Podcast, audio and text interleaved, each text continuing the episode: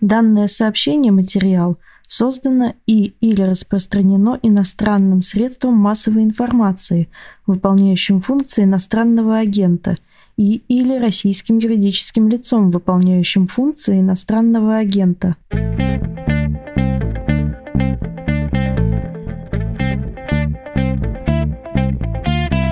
Это подкаст о новостях, которые долго остаются важными. Он называется «Что случилось?». У микрофона Владислав Горин. С нами сегодня Андрей Картунов, генеральный директор Российского совета по международным делам. Андрей Вадимович, здравствуйте. Здравствуйте. Сегодня хотелось бы поговорить о реакции западных стран, международного сообщества на то, что происходит. И, Андрей Вадимович, мне кажется, важным еще обсудить будет две реакции. Одна из них украинская, другая российская, и обе они такие эмоциональные, народные. Я бы, в общем, с этого и начал. Давайте поговорим про украинскую реакцию. Я бы описал ее так. На нас напали, наш президент каждый день проводит переговоры, и вроде как союзники из Европы и США к нам расположены, но они хлопают его по плечу и предлагают держаться. Их поддержка де-факто минимальна. Давайте это обсудим. Вот оперативная поддержка Украины западными союзниками оказалась не особенно мощной. Принятые меры отложенные, не так ли? Ну, вы знаете, политика, как говорил Бисп, Выборг – это искусство возможного. И, конечно, на Западе существует очень устойчивое настроение симпатии к Украине и к президенту Украины, но при этом обязательства, которые Запад на себя взял или которые он может взять в отношении Украины, они были и остаются очень ограничены. Собственно говоря, именно поэтому Украина до сих пор не член НАТО, и именно поэтому у Украины нет, скажем, таких договоренностей с Соединенными Штатами, которые существуют между, ну, например, Вашингтоном и Токио. То есть никаких обязательств по защите Украины от возможного нападения России Запад никогда не давал и давать не собирается. Поэтому ну да, конечно, военно-техническая помощь Украине будет оказываться. По всей видимости, объемы этой помощи могут увеличиваться. Мы знаем, что запущен механизм санкционного давления на Москву, но при этом, наверное, с самого начала украинскому руководству было ясно, что поддержка Запада будет ограничена.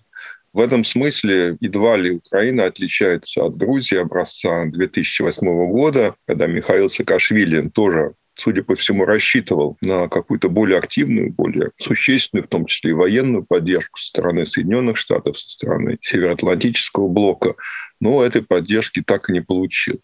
Собственно говоря, вот э, исходя из этого, наверное, и должна строиться сейчас украинская линия в взаимодействии с Москвой – Запад будет оказывать давление на Россию, но это давление в любом случае не будет иметь каких-то близких результатов. Значение санкций, да, с течением времени будет увеличиваться, но все-таки влияние санкций там, и на российскую экономику, а тем более политический процесс, проходящий в России, будет иметь такой отложенный, долгосрочный эффект. Поэтому можно понять разочарование украинского общества в отношении позиции Запада, но Украине, строго говоря, никто ничего не обещал, поэтому обвинять Запад в предательстве, наверное, тоже было бы несправедливо.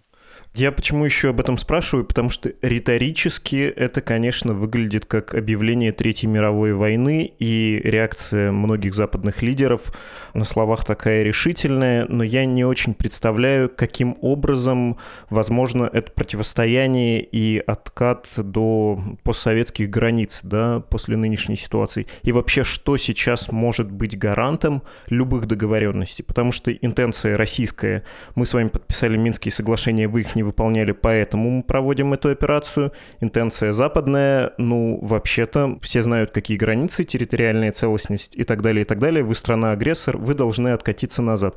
Я не понимаю, как любые нынешние договоренности новые могут соблюдаться при таких исходных позициях. Ну, если, конечно, на территории Украины где-нибудь в аэропорту Антонов не находится та или иная вооруженная группировка. Ну, вот прям армейская. Вы понимаете, основу, фундамент для будущих договоренностей, чтобы они хоть кем-то выполнялись, хоть сколько-то были прочны? Ну, во-первых, вы говорите, Третья мировая война. Действительно, у меня вчера был разговор с коллегой, депутатом Бундестага, и он мне рассказал о том, что есть такая точка зрения, что Западу надо объявить бесполетную зону на территории Украины с тем, чтобы не дать возможность России использовать свое решающее преимущество в воздушном пространстве. Любая такая акция, как бы она ни мотивировалась, будет означать непосредственный военный конфликт между Россией и НАТО. А этот конфликт, скорее всего, не удастся удержать на уровне использования обычных вооружений вооруженных сил. То есть угроза перерастания такого конфликта на ядерный уровень всегда будет очень значительной. И поэтому, конечно, Запад не пойдет по крайней мере, мне кажется, что Запад на такого рода сценарий не пойдет. Вот если говорить о том, как можно начать договариваться, то, конечно, очень хотелось бы надеяться, что первым шагом может стать прекращение боевых действий чтобы не гибли люди, чтобы не продолжались разрушения инфраструктуры, в том числе гражданской инфраструктуры. Это было бы уже большим достижением в нынешней ситуации. Но я даже здесь вижу очень большие и труднопреодолимые проблемы. Потому что с точки зрения Украины любые договоренности, предполагающие уступки со стороны Киева, означают фактически умиротворение агрессора. То есть, э, если Зеленский пойдет на какие-то компромиссы, на принятие каких-то требований российской стороны, ну, например, вопрос о нейтральном статусе Украины на будущее, то, конечно, он будет сразу же объектом очень жесткой критики со стороны правых националистических группировок. Его будут объявлять предателем украинского дела. В общем, непонятно, как вообще он сможет удержаться у власти, поскольку позиции его и до этого конфликта были достаточно шаткие. Поэтому Зеленский постоянно говорит, что мы готовы обсуждать какое-то перемирие, но на своих условиях. То есть, по всей видимости, как минимум, эти условия предполагают там, вывод всех российских вооруженных сил за пределы территории Украины, наверное, отказ от э, признания России суверенитета ДНР и ЛНР, ну, возможно, еще какие-то требования, там, скажем, компенсацию ущерба, еще что-то.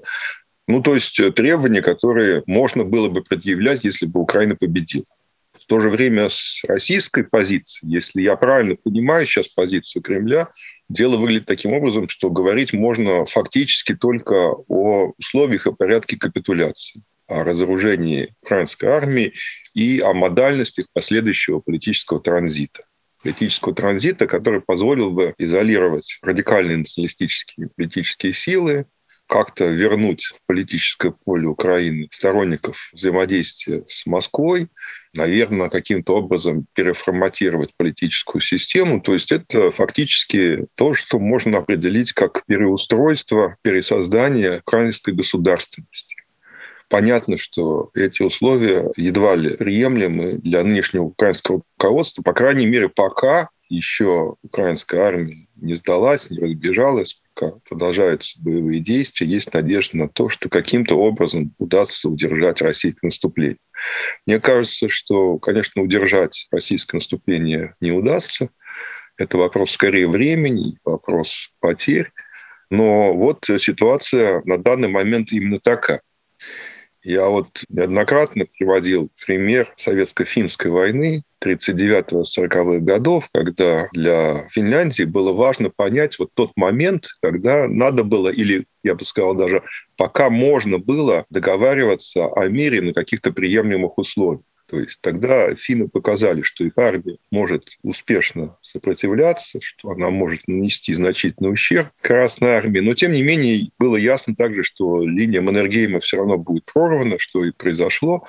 И финны смогли, надо отдать должное, договориться на тех условиях, на которых э, Финляндия не превратилась э, в четвертую Советскую Республику Прибалтики. То есть сохранила свою независимость, сохранила свою собственную армию, ну и потом участвовала уже во Второй мировой войне против Советского Союза в качестве союзника гитлеровской Германии, как мы знаем.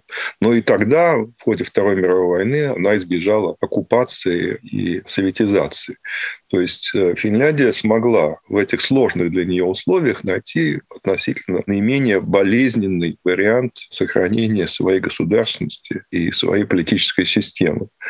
Если бы в Киеве рассуждали вот рационально, отстранившись от эмоций, то, наверное, в итоге пришли бы к какому-то такому варианту.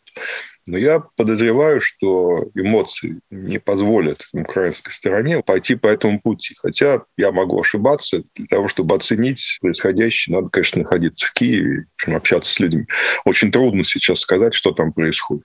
Я рискну повторить свой вопрос, потому что аналогия с э, взятием Карельского перешейка и Выборга понятная, и она многому нас учит, но мы живем в несколько другой реальности, и, как вы заметили, крайние совершенно точки зрения на будущий переговорный процесс есть сейчас у обеих сторон, и обе чувствуют за собой некоторую силу как любые договоренности в будущем могут исполняться. Потому что то, что я сейчас вижу, вот эта непримиримость нынешней позиции, меня наталкивают ну, на какие-то другие совершенно неприятные аналогии, что Украина может превратиться в нечто вроде Палестины. Да, вот этот правовой международный вакуум создает примерно такие условия. Регулярные удары или обмены ударами, воевать в тлеющем режиме можно с признанными Россией ЛНР, ДНР. В общем, это не то же самое самое, что наносить удары по собственной территории ядерной державы.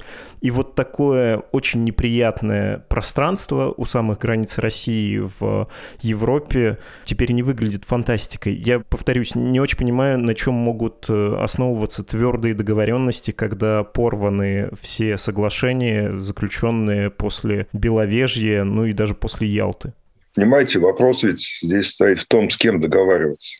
И, как я понимаю, российская позиция заключается в том, что вообще договоренности с Киевом не имеют большого смысла, поскольку Киев, э, в принципе, не очень договороспособен. То есть вот та политическая конструкция, которая существует сегодня в Украине, она не позволяет руководству этой страны брать на себя и ответственно подходить к выполнению тех или иных международных обязательств. И здесь, конечно, Кремль все время ссылается на историю Минских соглашений как на иллюстрацию того, что Киев не способен выполнять обязательства, которые он на себя берет. Ну, есть и другие примеры, там можно говорить об экономических соглашениях, очень сложных переговорах, скажем, там, с Международным валютным фондом и так далее. Но Минск, пожалуй, для Кремля это самый главный индикатор. Поэтому договоренности, мне кажется, я могу ошибаться, но мне кажется, что эти договоренности предполагается обсуждать не с Киевом, а обсуждать с Западом. Путин об этом говорил неоднократно, что мы должны переустроить систему европейской безопасности таким образом, чтобы эта система была инклюзивной, у нас любят этот термин, инклюзивной, и не предполагала бы укрепление безопасности одних стран за счет безопасности других стран. Ну, практически это означает, по всей видимости, в том числе, хотя и не только некий нейтральный статус для Украины и для других государств постсоветского пространства. Мне кажется, что вот все те требования, которые в декабре были высказаны, в известных предложениях Соединенным Штатам и Североатлантическому альянсу, все вот эти требования, они в принципе остаются на столе. То есть я не знаю, насколько российское руководство считает реальное выполнение этих требований в полном объеме, но вот э, за последние месяцы высказывалось очень много разных предложений относительно того, как эти требования можно было бы модифицировать, привязать к отдельным механизмам, существующим сегодня в Европе, механизм контроля над вооружением, механизм мер укрепления доверия, при наличии политической воли, конечно, часть этих требований, наверное, можно было бы перевести в практическую политическую повестку дня. Но я так думаю, что вот это те переговорные позиции, которые существовали до нынешнего обострения, которые, скорее всего, будут России вновь и вновь выдвигаться и после завершения конфликта. Если я вас правильно понял, в общем, Австрия, наверное, не получится. Времен Холодной войны слишком большая страна, и слишком это не соответствует позиции глобальных игроков. Но будет что-то вроде ФРГ ГДР при участии сил с обеих сторон. Ну, понимаете, я вот думал до начала спецоперации, что у нас так в итоге и получится. То есть фактически Россия условно забирает восточную часть Украины, Донецк и Луганск, и Донецк и Луганск превращаются в некий аналог ГДР, а Запад так или иначе инкорпорирует всю оставшуюся Украину, которая в этом случае превращается в современный аналог ФРГ. И вот э, у нас по линии соприкосновения сил Дуганской и Донецкой республик с одной стороны и вооруженных сил Украины с другой, значит, вот некая граница между современной ГДР и ФРГ проходит. При этом, конечно, есть разница в том, что даже инкорпорировав Украину, Запад едва ли готов превратить ее в полноценный форпост на Востоке, то есть, в отличие от ФРГ, Украина едва ли при любом стечении обстоятельств может оказаться в обозримом будущем членом НАТО или членом Европейского Союза. То есть, все-таки у нее статус не совсем такой, как был у Западной Германии в годы Холодной войны. Но вот мне казалось, что вот этот вариант становится наиболее реальным с учетом неспособности сторон договориться по модальностям выполнения Минских соглашений. Но после спецоперации, если исходить из того, что цели, поставленные перед российскими военными, будут достигнуты, конечно, ситуация будет другая.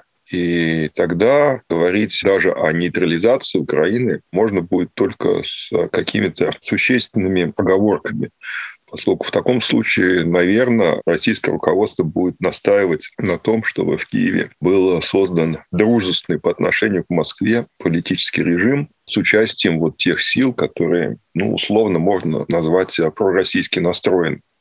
И одновременно, наверное, в этих условиях Кремль будет настаивать на то, чтобы наиболее радикальные правые националистические силы были каким-то образом там, устранены с политической сцены, ну или, по крайней мере, очень жестко ограничены. Как это сделать, мне не совсем понятно, но я думаю, что требования будут примерно такого типа. Поэтому, конечно, вот в этих условиях реализовать австрийский вариант будет трудно.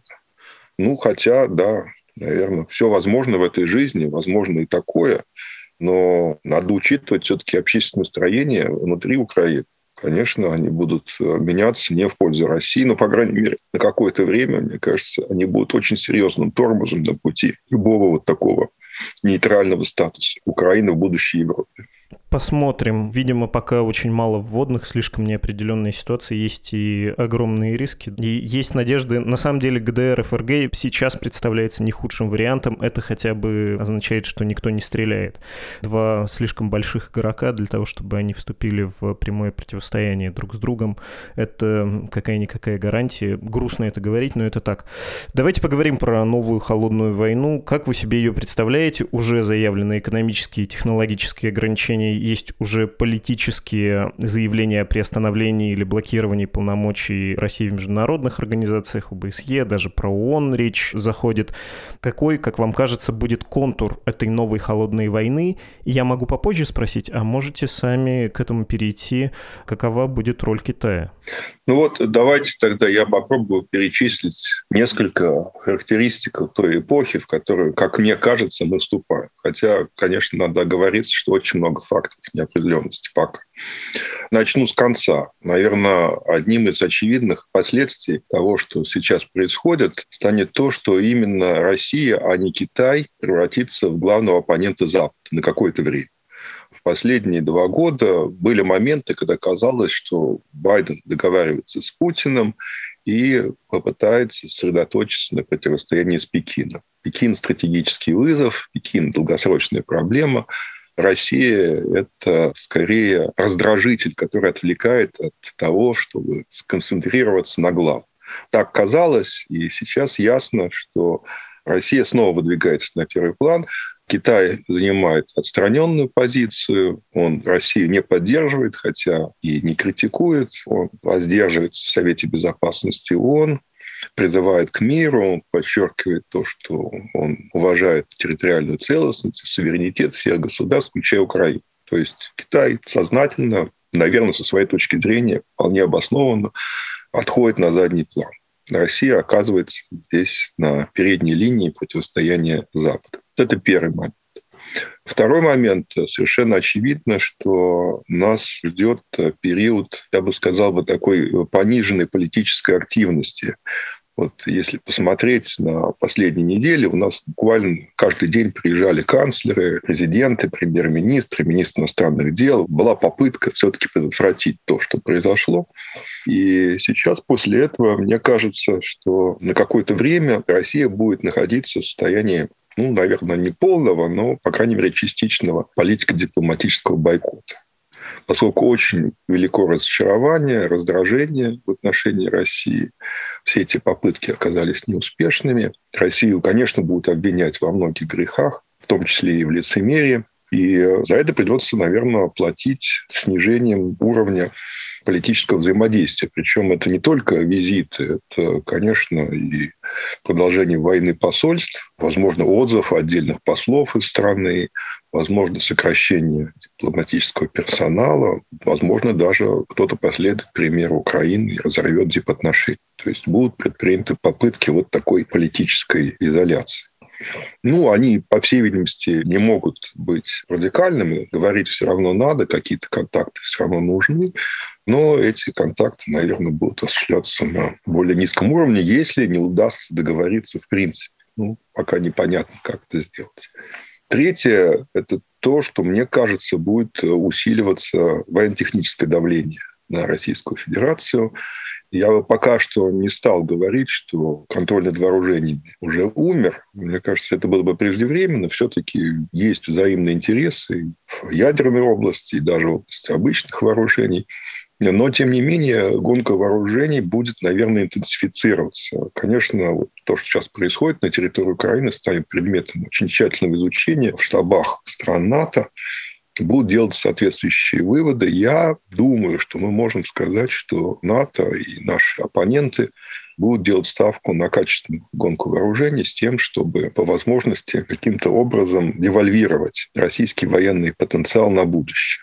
То есть вот все эти футуристические системы вооружений, и противоракетное оружие, и космические, какие-то киберсистемы, искусственный интеллект, дроны, вот это все получит очень значительный импульс по итогам нынешней военной операции.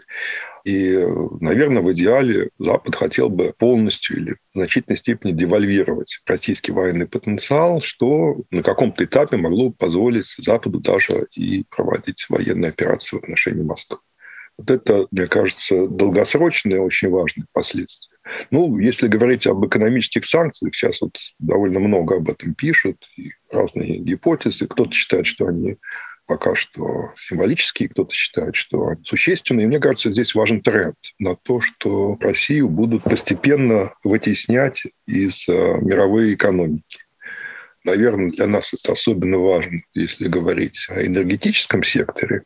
Будут искаться альтернативы, пусть даже более дорогие, российским углеводородам, прежде всего на европейском рынке. Но это относится и к другим глобальным рынкам где сегодня позиции России значительны. То есть это вот позволит себе сказать, что эта машина санкционная, она, в общем, достаточно медленно работает.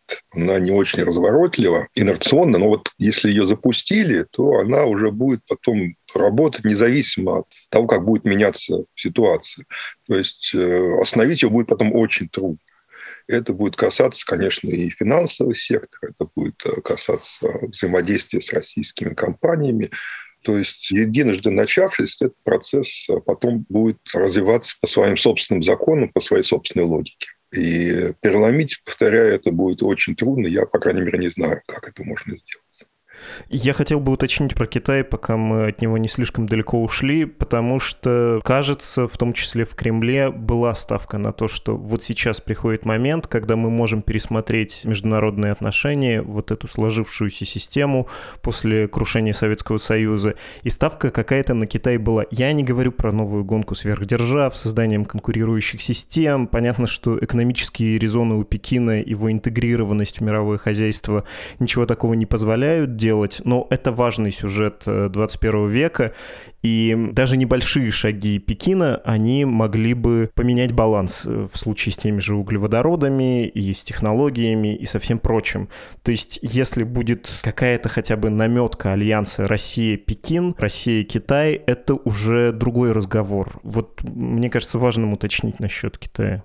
Вы знаете, конечно, Китай будет покупать российскую нефть, российский газ, российский лес и так далее. Но тут такая штука, что для того, чтобы иметь сильные переговорные позиции с Китаем, необходимо иметь крепкий западный тыл. То То есть э, необходимо иметь возможность балансировать отношения с Китаем с одной стороны и отношения с э, Европой с другой. Вот если этот баланс исчезает, то тогда в диалоге между Москвой и Пекином у Пекина сразу появляются дополнительные аргументы. То есть тогда Пекин диктует условия нашей торговли заинтересован ли Китай в том, чтобы Россия осуществила технологический прорыв. Мне кажется, что если есть такой интерес, то он относительно маргинальный, поскольку Китай, в принципе, как мне кажется, достаточно комфортно себя чувствует с нынешней структурой российско-китайской торговли. Если посмотреть на инвестиционную сферу, то Китай вообще мало присутствует на российских рынках. То есть э, Россия отнюдь не относится к числу приоритетных направлений китайских инвестиций. То есть это вообще проблема, с которой еще нам придется иметь какое-то дело. Поэтому, конечно, здесь многое зависит еще от того, как будут складываться отношения у самого Китая с Западом. То есть на фоне того, что происходит, произойдет ли какая-то разрядка между Вашингтоном и Пекином, или напротив, произойдет дальнейшее обострение.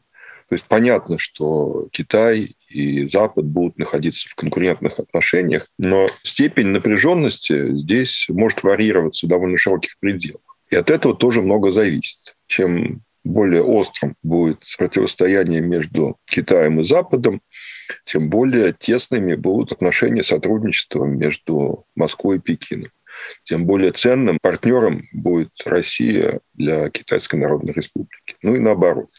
Поэтому здесь много зависит от э, динамики отношений, особенно китайско-американских отношений, которые сейчас предсказать трудно.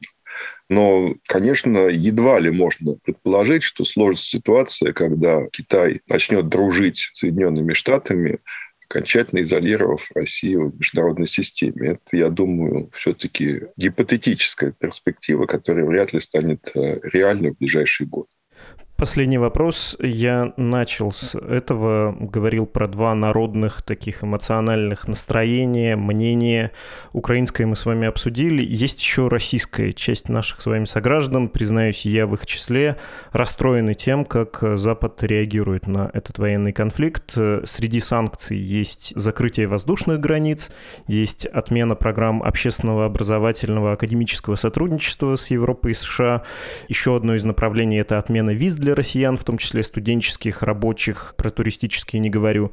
Я напомню просто, что еще совсем недавно новый немецкий кабинет хотел сделать безвизовый режим для россиян до 25 лет, и резон, я так понимаю, был такой в том, чтобы люди из России, молодые люди, посмотрели мир. Недорогой авиабилет, хостел, и ты уже расширил свой кругозор, у тебя чуть-чуть другое мировоззрение, может быть, не так и хочется двинуть танки на запад, да, после путешествия в Берлин. А теперь Европа своими руками возводит железный занавес со своей стороны. Я не понимаю, зачем. Это вот как в том меме древнем «ты не в ту сторону воюешь». Вряд ли уехавший в Бельгию работать россиянин так уж поддерживает Владимира Путина и его политику на украинском направлении, иначе зачем ему было бы уезжать? но Бельгия в скорости его попросит уехать, да, и перестать там работать. Я не понимаю, как этому условному россиянину, назовем его Олег, да, например, будет лучше от э, того, что произошло, но бог бы с ним, почему Бельгии-то лучше станет, почему Европе станет? Дерипаска с Абрамовичем не так сильно пострадают по сравнению с этим условным Олегом. А люди, которые поддерживают украинскую операцию, сидят перед телевизором и в Одноклассниках и никуда не ездят, им тоже все равно. Но пострадает самая проевропейская европейская прозападная часть общества, и я не нахожу этому рационального объяснения. Может быть, у вас оно есть? О, вы знаете, есть такое понятие коллективной ответственности или коллективной вины. Нет такого понятия в юридической практике. Нет, индивидуальная вина должна быть. Именно поэтому меня это и возмущает. Понятие очень спорное, действительно, в юридическом плане сомнительное, но тем не менее в политике оно часто используется. И, ну, я могу еще сказать, что когда не знает, что делать, то делает то, что знает. То, что проще всего, то, что удобнее всего – ну, скажем, если говорить о нефтяных контрактах, то за ними стоят очень серьезные интересы, а за Олегом ну, по сути дела, не стоит никто. Ну да, он может приехать, может быть, заплатить какие-то деньги за свое образование. Это не те экономические интересы, которые могут определить политические решения. Возможно, я допускаю, что логика, хотя я с ней, в общем, не согласен, заключается в том, что если этого Олега лишить возможности приехать в Берлин на выходные или поступить в университет где-нибудь э, в Сассексе, Великобритании, то он скорее тогда выйдет на демонстрацию в Москве с протестом против российских акций на Украине. Ну, согласитесь, это маловероятно, и, в общем, скорее обратной реакции, что Олег э, станет относиться к Западу с большим скепсисом, если не сказать с враждебностью.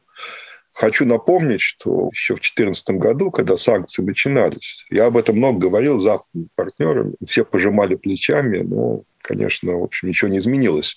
Но вот когда были введены первые ограничения на финансовое взаимодействие с Россией, то есть э, Россию лишили длинных и дешевых денег, если помните тогда, ну, собственно, процесс, который сейчас тоже, наверное, получит дополнительный импульс.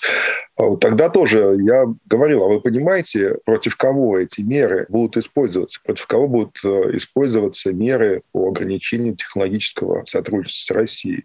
Вот против российских стартаперов, против людей, которым деньги-то взять неоткуда. Это не те компании, которым отсыпет из своих закромов щедрой рукой там, условный Центробанк.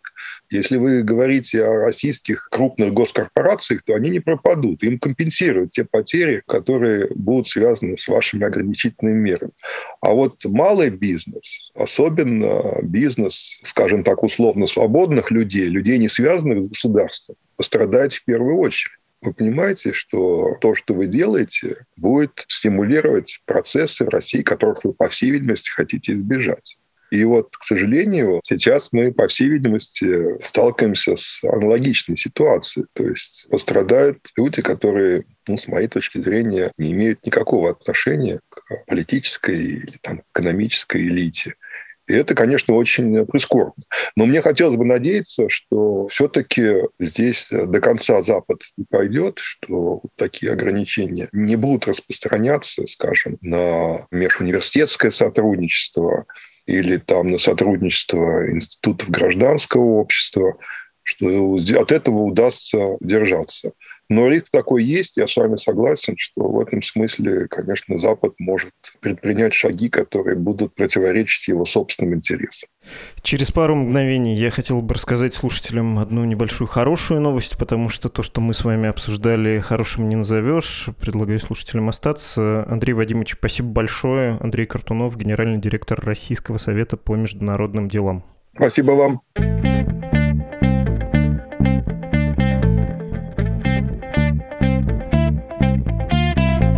Был подкаст «Что случилось?» о новостях, которые долго остаются важными. И вот хорошая новость, которую я обещал. Она была объявлена вчера, я о ней узнал еще до войны, и считаю нужным вам о ней тоже рассказать. Наш подкаст «Что случилось?» получил премию «Редколлеги». Это уважаемая в журналистском, не только в журналистском сообществе вещь, и есть у меня по этому поводу небольшой комментарий.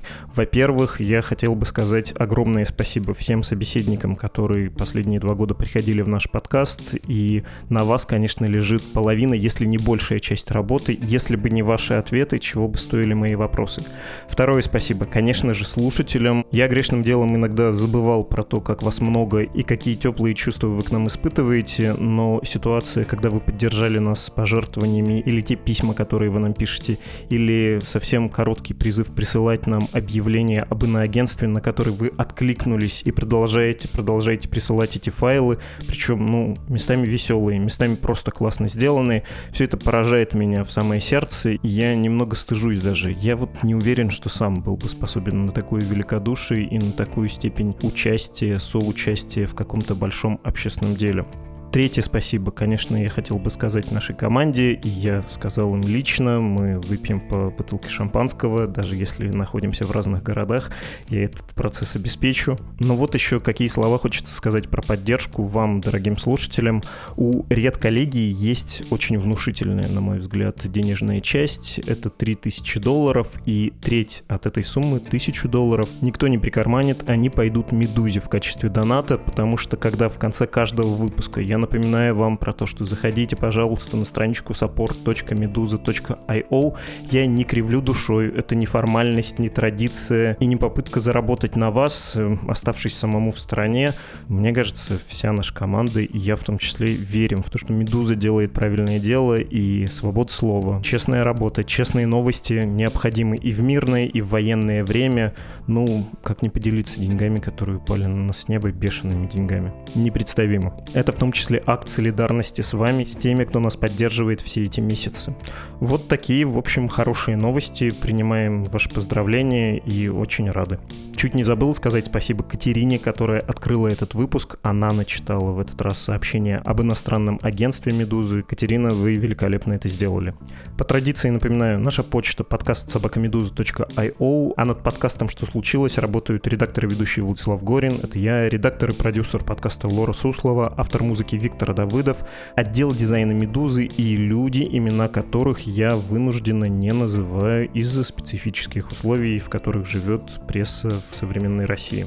Всего доброго!